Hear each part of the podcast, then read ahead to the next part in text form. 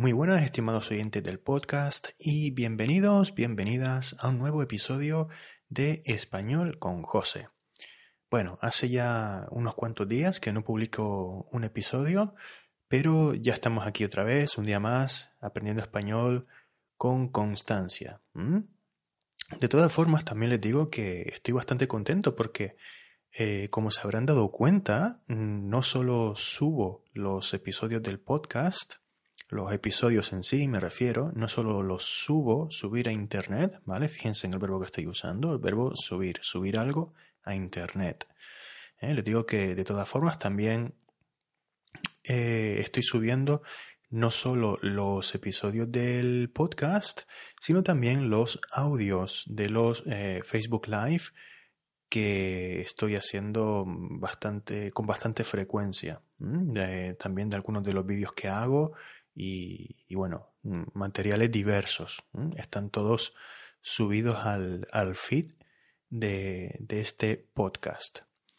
Estoy viendo que hay muchas reproducciones también de, de, estos audios y bueno, creo que fue un acierto subirlos también porque al fin y al cabo es otra forma de consumir contenido de, de una manera muy muy cómoda, ¿no? Contenido en, en español y contenido que nos ayude en nuestro aprendizaje de, este idioma que estamos aprendiendo. Es probable que la mayoría me oigan desde iTunes, pero quería recordarles que también pueden hacerlo, sobre todo si son usuarios de, Android. También pueden escuchar este podcast a través de la aplicación iBooks, ¿vale? O eBooks, no sé cómo se pronuncia realmente.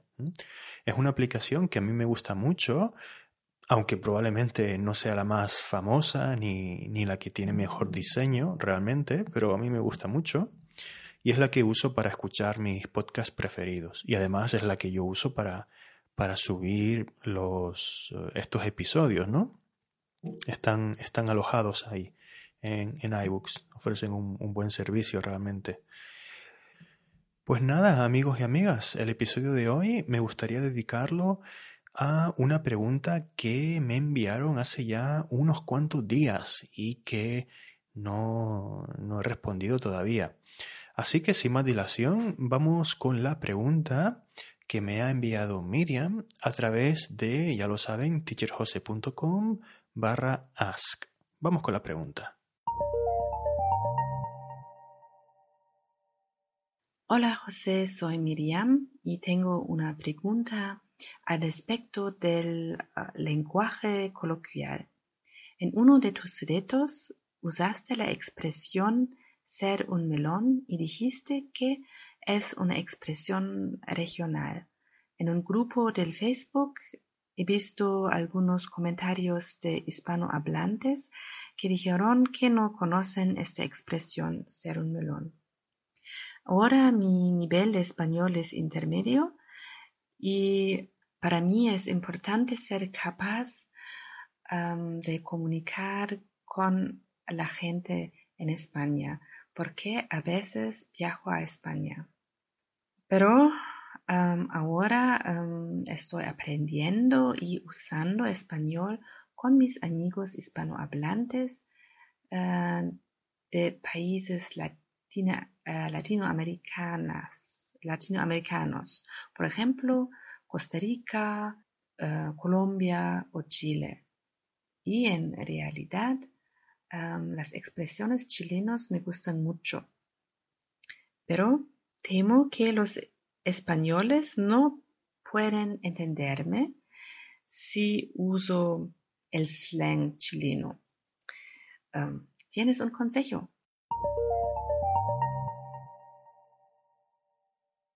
Bueno, como ven, Miriam tiene un nivel buenísimo de español y así lo ha demostrado en este audio. ¡Wow! Con respecto a la pregunta, pues me parece que eh, es una muy buena pregunta con una difícil respuesta porque, bueno, es, es lo bueno y lo malo del español, ¿no?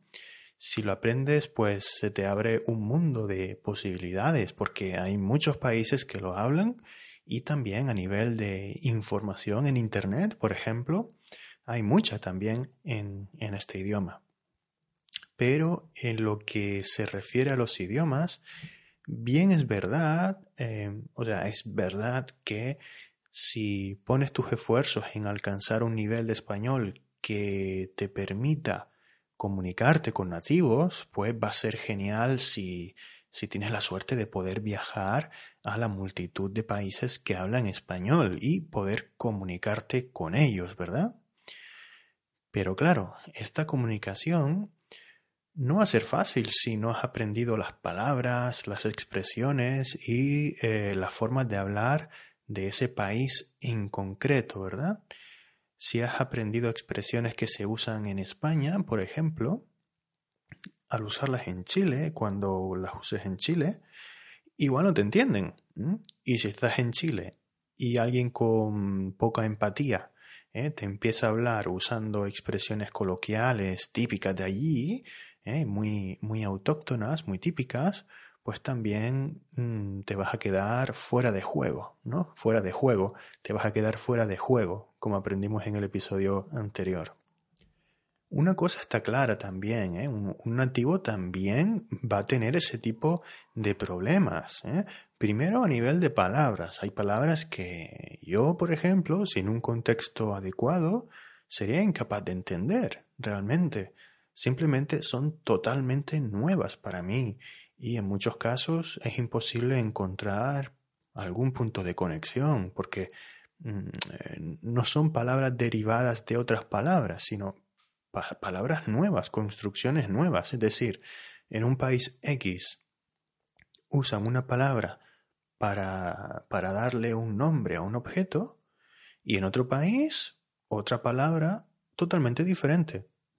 Vamos, palabras que no tienen nada que ver, palabras que no tienen ningún tipo de relación la una con la otra. Palabras, construcciones de letras que no tienen nada que ver, ¿no? Por decirlo así.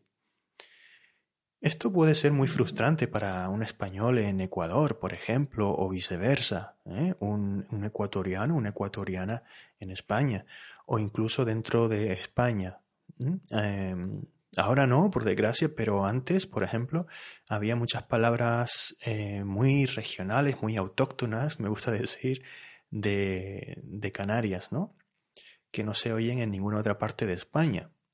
Pero eso, como digo, ya no ocurre y debido a que hoy viajamos mucho más y hay más comunicaciones, tenemos tantos medios de comunicación, pues muchas de esas palabras se han ido perdiendo. Así que, como digo, sí, esto es un problema y es evidente. Eh, la diferencia entre un nativo ¿eh?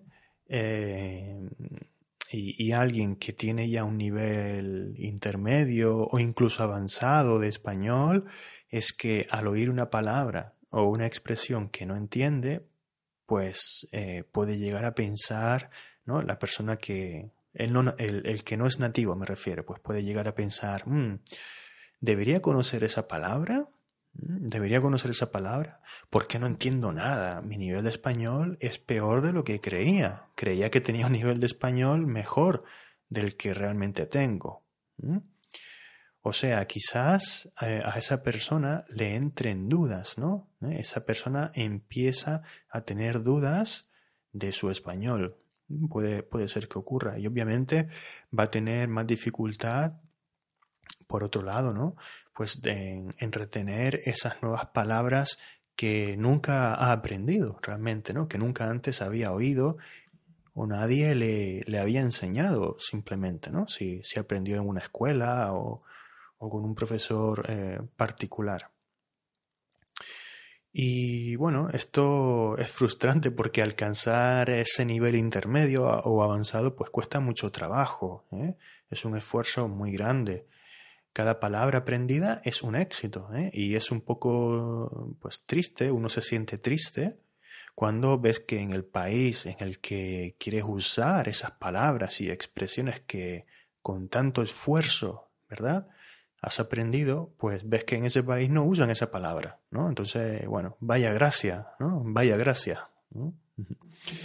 Así que para mí, algo importante que hay que tener en cuenta a la hora de elegir qué expresiones y qué palabras aprender cuando uno tiene un nivel intermedio y todavía le cueste entender el español y, le cueste también comunicarse en, este idioma, pues eh, algo a tener en cuenta, como digo, es que si sabes en qué país quieres usar todo lo aprendido, pues intentar eh, focalizarte, eh, centrarte en ese vocabulario específico y expresiones específicas, porque volvemos a la raíz de todo, ¿no? O sea, volvemos al punto principal, a la raíz de todo, al punto principal. Aprendemos idiomas para qué? Para comunicarnos, para comunicar, para, ¿eh? Aprendemos idiomas para comunicarnos. Y tenemos que aprender las estructuras que usan, pues, en esos lugares donde queremos comunicarnos, ¿verdad? O al menos priorizarlo, priorizar estas palabras y estas estructuras. ¿eh? Y yo creo que eso es bastante personal. Uno tiene que pensar, eh, o sea, el estudiante, el aprendiente, la persona que aprende, tiene que pensar hasta dónde llega, hasta dónde llega. Con esto quiero decir hasta dónde llegan sus capacidades, ¿eh? hasta dónde llegan sus capacidades, es decir, hasta qué punto es capaz de retener nueva información y priorizar esos Mm, datos de entrada, podríamos llamarlos, ¿no? Esos datos de entrada, esa nueva información que, le entra.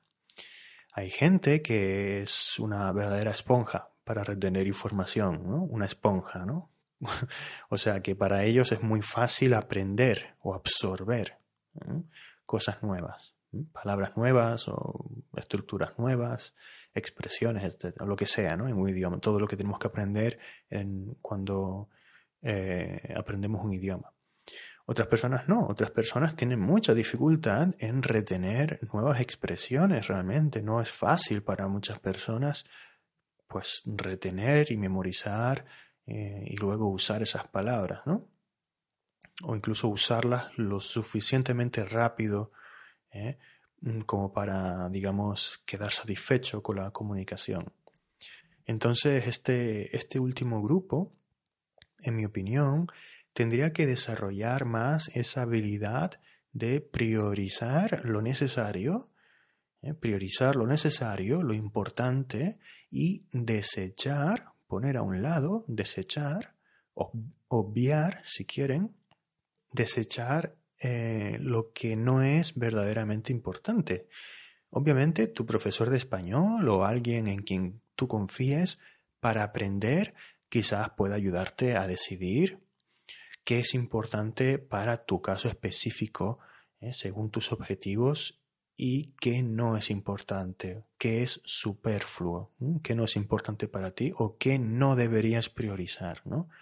Tu profesor idealmente te puede ayudar en eso eh, siempre eh, según tus objetivos y tus, eh, bueno, las cosas que son importantes para ti, como, como luego veremos también. Pero a veces es difícil, porque a veces te digo también que, que, una expresión típica de un país a veces no es conocida por todos los nativos realmente de ese país. Las expresiones muchas veces se vuelven típicas más en unos lugares que en otros y por tanto unos hablantes se acostumbran más a ellas, a estas expresiones, se acostumbran más unos hablantes que otros. Yo, por ejemplo, pues yo no soy del tipo de personas que las use mucho, que use muchas expresiones, pero hay gente que las usa muchísimo.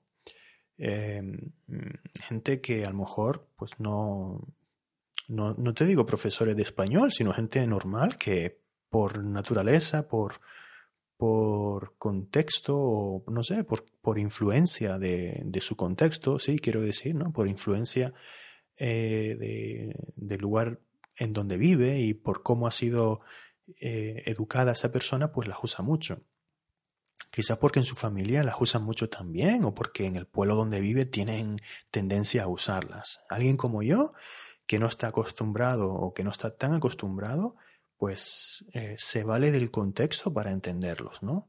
Se vale del contexto quiere decir que una persona como yo mm, utiliza el contexto para entender a este tipo de personas que usan muchas expresiones. Mm, o en otras palabras, eh, sin el contexto, pues estaríamos un poco perdidos, ¿no? Estaríamos, nos quedaríamos fuera de juego. estaríamos un poco perdidos. Lo que quiero decir es que dentro de un mismo país hay muchas regiones y contextos diferentes también y unas expresiones mm, no es que sean desconocidas, ¿vale? No es que no se usen nunca, sino que simplemente no se usan tanto, no se usan tanto. De todas formas, el caso de Miriam es interesante y a esto quería, quería llegar. Su caso es interesante porque ella dice que de vez en cuando viaja a España, pero también tiene amigos en Chile y otros países. Y yo creo que esto es clave también, ¿no? Es decir, yo creo que también en Miriam, ¿no? Te tendrías que preguntar lo siguiente. Te tendrías que preguntar, en mi opinión, ¿qué experiencias son más significativas para ti a la hora de comunicarte en español? ¿Qué experiencias son más significativas para ti a la hora de comunicarte en español? Algo significativo es algo que tú percibes como importante, ¿verdad? Algo que te llena, algo que te satisface, que te, que te hace feliz. Si hablar y comunicarte con esas amistades, ¿sí? con esos amigos, quiero decir, es algo que tú consideras importante en tu vida, algo enriquecedor, algo que te satisface, como digo, pues yo creo que un gran modo de sacar el máximo provecho mm, de todo eso, de, quiero decir, de disfrutarlo al máximo, es aprender las expresiones y palabras que te permitirán comunicarte mejor con tus amigos chilenos en este caso, ¿verdad?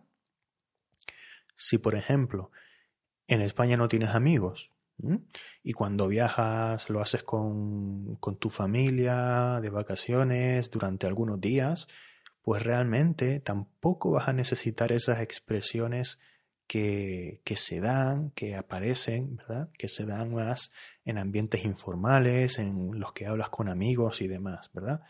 Quizás son situaciones más formales a las que te vas a enfrentar.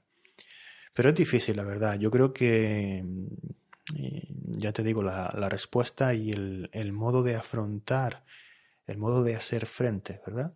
Este asunto es muy personal, pero en principio, si tu español no es tan avanzado, eh, mm, sería bueno pensar dónde y con qué personas quieres comunicarte.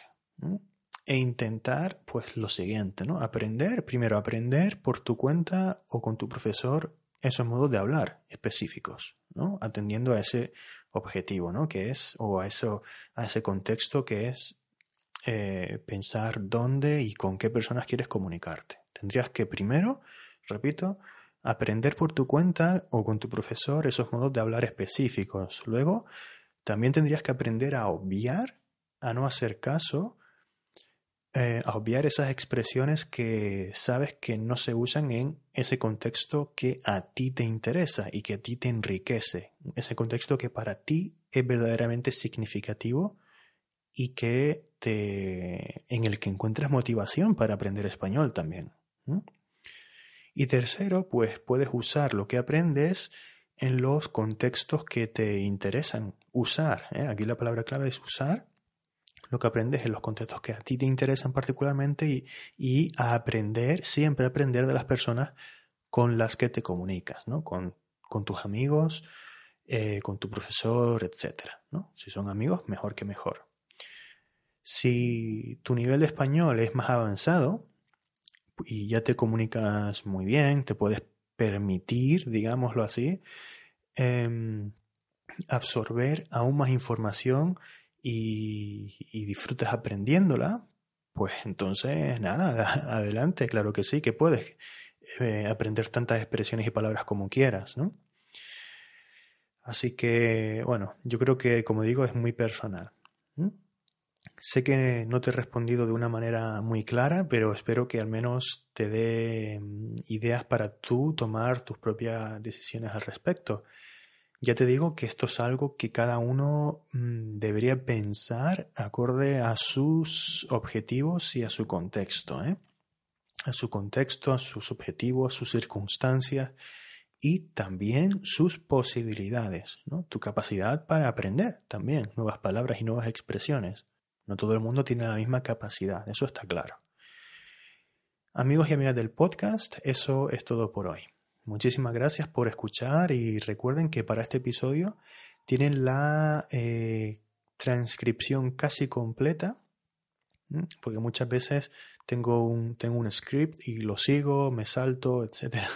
Y este es uno de esos casos, pero la mayoría sí que pues lo, lo van a tener disponible. También tendrán disponible, como siempre, pues este audio para descargarlo y em, un documento en Google Docs, eh, quizás también en PDF, no lo sé, a veces los dos, a veces solo uno, que pueden imprimir o guardarlo en el ordenador, o les digo imprimir para escribir, subrayar todas esas palabras y estructuras nuevas mm, para ustedes, ¿no?